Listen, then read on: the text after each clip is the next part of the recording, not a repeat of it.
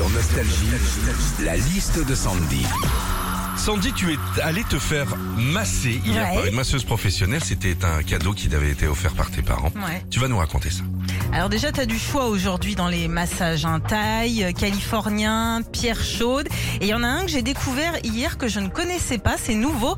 C'est le massage Lomi Lomi. Une technique euh, où on te percute, on te tapote, on te secoue, et sur le ventre et sur le dos.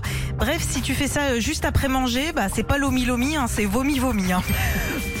va se faire masser aussi, c'est pour se détendre, mais aussi pour euh, bah, faire disparaître les nœuds, les tensions qu'on a dans le dos. Moi, c'est d'ailleurs pour ça aussi que je suis allée me faire masser hier. J'avais tellement de nœuds dans le dos qu'avec, on aurait pu faire de la descente en rappel. hein.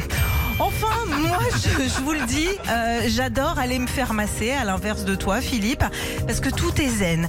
T'as de la musique douce à la flûte de pan, des bougies, des huiles parfumées, les masseuses qui te murmurent dans l'oreille.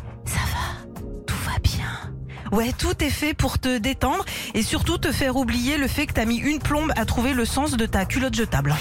Retrouvez Philippe et Sandy, 6h-9h sur Nostalgie.